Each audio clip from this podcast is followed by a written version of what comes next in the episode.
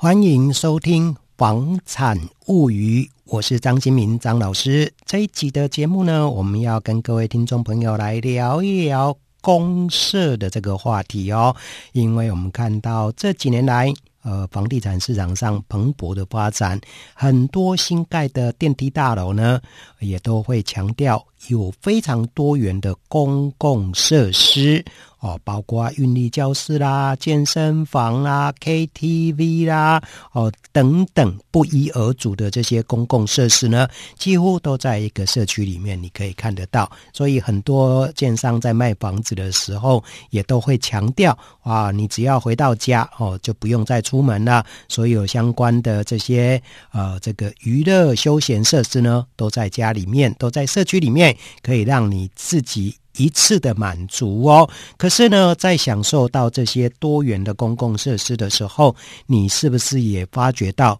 你买的房子的公设比呢，也越来越高？啊，那这些钱这些公社都是你自己花出白花花的钱买下来的。如果说这些公社对你来讲是没有实际的效用的话，你更会觉得说，哦，这个钱花的有一点点的冤枉哦。所以呢，我们今天这个一集的这个节目，就跟听众朋友来聊聊这一个话题喽。哦，那因为啊、大家对这个话题的这个感觉啦。会是比较深刻的哦。那我们看到最近这几年来的预售屋公设，真的是像我刚才提到的越来越多样。可是呢，当市场上大家都在抱怨公设比越来越高的这个同时呢，你也会不会觉得很奇怪？这些建案呐、啊，虽然说公设比都到三成，甚至有到四成的，却是一个一个的案子都卖掉了。几乎没有剩下房子可以让你来挑，所以很多人呢就觉得很奇怪，说：“哎，嘴巴里面一直在抱怨公设比非常高，可是呢，房子却是一间一间的都卖掉了，这又是怎么样的一个回一回事呢？啊、是不是消费者自己哎心里面也是蛮喜欢这些公共设施，也是？”很喜欢这样的一个多元公共设施的这种社区呢。那我们来看看哦，根据市场上市调杂志的一个统计数据来看，二零二零年台北市新建的这种预售个案呢，它的平均公设比呢，已经来到了三十五点三个 percent。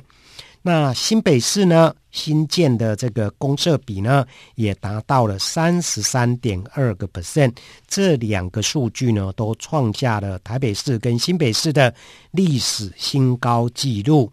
哦，那这个表示说，你如果买一个三十平的房子，可能有三分之一的面积都是属于。公共设施的这个领域，那这个公共设施呢，等于就是说大家公家来使用，哦，公家来用。那同同时呢，你不能自己单独使用的情况之下，还要缴这些公共设施的管理费，哦。等于你有自己三分之一的钱是花在买这些花俏的公设上面，实际上你室内的面积可以使用的可能不到二十平哦。所以呢，如果把它换算为房价，这个在目前已经是高房价让大家哇哇叫的这个现在呢，你把它这些公设在。灌到去进去之后，更会凸显公设比太高，而且是高的很不合理呀、所以我们看到在立法院哦，这个之前呢也有这个立委啊，就在房子高公设比的这个不合理上面呢，跟我们的内政部政务次长花敬群呢对杠起来了。好，那这个立法委员就说了，呃，这个政府呢，应该要比照日本或是东南亚这些国家呢，来实施这个所谓的实坪制啊，实施这个实坪制啊，只算你自己买的这个室内面积啊，那公设比呢，这个不算价格啊，那这样的话呢，啊，小市民在买屋的时候啊，除了啊、面对高房价之外，就不必去面对不合理的高公设比哦，可以也可以同时免除掉一些不孝的建筑业者呢，他们借着这些啊花俏的公设来灌灌入一些啊不合理的虚品的这样的一个情形啊，所以呢啊高公设啊这一部分，这个立法委员也注意到了。那其实呢，我们看到公共设施为什么会越来越多？公设比为什么会越来越高？这里面除了因为相关的法令规范的变更，当然也跟建商不断的增加啊。多元的公共设施有关，那法令规范为什么要有所变动呢？可能呃很多民众记忆犹新哦，在二零零三年的时候，呃泸州。哦，有一个这个公寓社区啊，叫大喜寺哦，因为发生了大火，烧死了无辜的啊、民众哦，所以呢，政府从那一次之后啊、内政部跟营建署呢就修法啊、针对八楼以上的这种啊、电梯住家呢规定。哦，而且呢，是一定要设置两个逃生梯。那所谓的逃生梯呢，就是我们一般讲的楼梯啦。啊、比较传统的就是在啊、我们讲的二零零三年大喜事发生大火之前，有些电梯大楼呢，它都只有一支逃生梯啊、所以呢，基本上它的公设。就只有那一个逃生梯跟电梯哦，那如果没有其他的公共设施的话，这个公设比当然不会太高。可是自从二零零三年这一次大火之后，政府规定要两个逃生梯，所以如果说你是一个基地，呃，面积不大的这样的一个建案的话。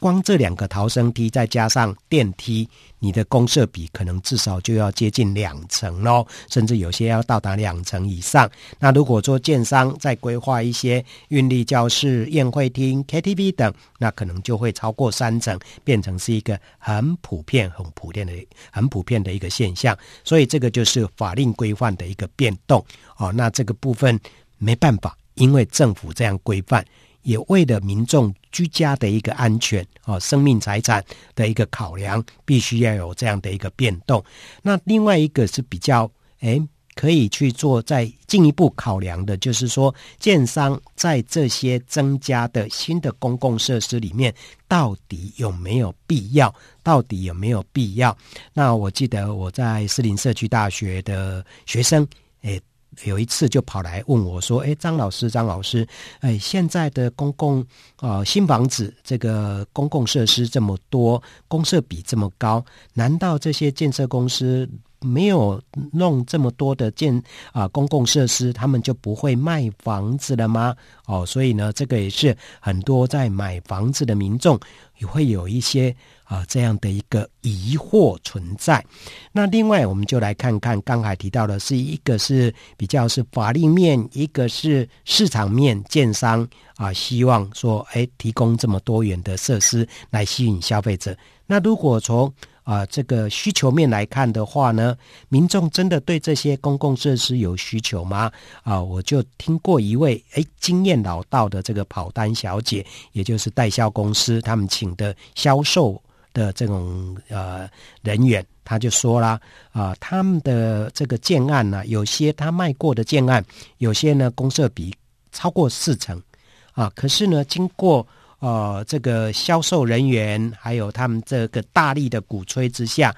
这些即使公设比再高，哎，这些房子大部分最后都卖光光了哈啊，所以呢，啊，这个呃经验老道的这个跑单小姐说。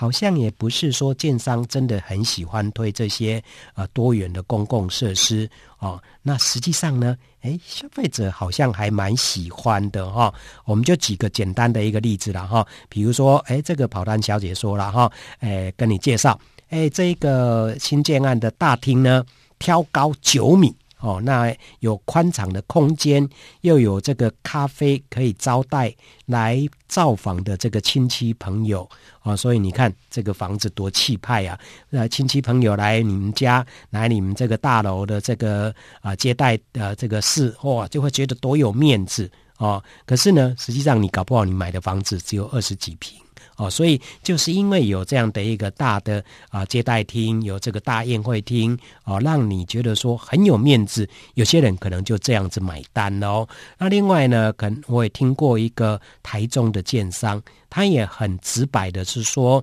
呃。有媒体哈，在最近这几年有有很多媒体喜欢票选所谓的最废公社，哦，所谓的最废公社就是最没有用的啦，哈。那票选第一名呢，大部分都是游泳池，大部分都是游泳池，哈，因为并不是所有的人都会游泳嘛，哈。可是呢，这一家建商这个老板就他也以他自己的观察，就是他每次推出这种所谓的有游泳池的这个社区呀，只要是。年轻的首购族群一来的话，哇，马上的屌屌哦哦，对这样的一个呃有游泳池的社区，简直就像飞蛾扑火一样哦。则从他的言辞当中，宛如就在说，并不是我喜欢规划这些最废的公社这种游泳池给购物人，实际上呢，购物人自己是喜欢的哦。那另外有一个呃另一家建商 B 建商。他就比较公允客观的说了哈，在都会地区集合式的住宅越来越小宅化的情况之下，自己的家中空间本来就已经非常局促狭小，因此公设，比如说像是图书馆、阅览室、健身房这些，对住户来讲都是很实用的。它就像是你自己住家的一个延伸空间。也可以讲说是一个共享的空间，你自己不用花啊、更多的钱去把这些空间都放在自己的家里面，也不用走出社区，另外花钱去买这些啊、健身房啊，去上这些游泳池啊，哦，你就可以在社区就取得满足了，不用再额外花钱哦。所以呢，这个是啊啊、公共设施它最大的一个意义。哦，所以如果说你用得上的话，它根本不是浪费哦，根本不是浪费，实际上真的是很实用、很实用的哦。那话说回来啦，那到底这些建商规划多元的公共设施，才吸引民众来购物呢？还是民众自己喜欢建商才提供这么多元花俏的公共设施？这个问题呢，实际上归根结底，好像有一点鸡生蛋。还是蛋生鸡的这样难分难解哦。那只是我们看到目前房地产市场这样的一个火热，建商强势行销的现在的这个氛围当中，购物人到能够搞清楚是真正自己想要什么，还是需要什么，可能都很难很难呢，啊！所以大概只能跟着建商的一个脚步。他们推什么样的一个产品？你在自己有限的经济能力之下，只能去挑这些产品哦。好，那我们大概就跟各位听众朋友来聊聊这个公社比啊这么高的一个话题。当然呢，公社比高，政府要不要介入？哦，在修法上面也让这些公设比可以回归到一个比较正常。目前内政部是有在做这些相关的研究，后续如果有一个比较具体的一个方案，我们也可以在啊房产物语当中跟我们的听众朋友来好好的分享喽。谢谢各位的收听，我们下回见喽，拜拜。